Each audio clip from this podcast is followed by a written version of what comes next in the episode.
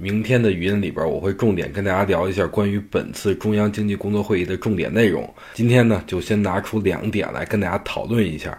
第一个就是防范金融风险。在我的印象里，去年的管理层已经无数次提到要防范金融风险了，但是最终指数还是一路下跌，千股跌停那是家常便饭。给很多企业逼的只能是申请停牌啊，最后还是用武力稳住了股市。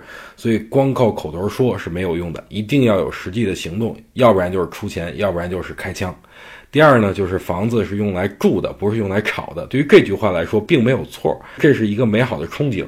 但我想说的是，虽然大家都知道房子是用来住的，但是全球的房地产都是有投资的属性的。其实买房和买大蒜是一样的，都应该计算在 CPI 里，但买房却计算在了投资里，这个大家就应该明白了。虽然说得好，但是实际上并不是那回事儿。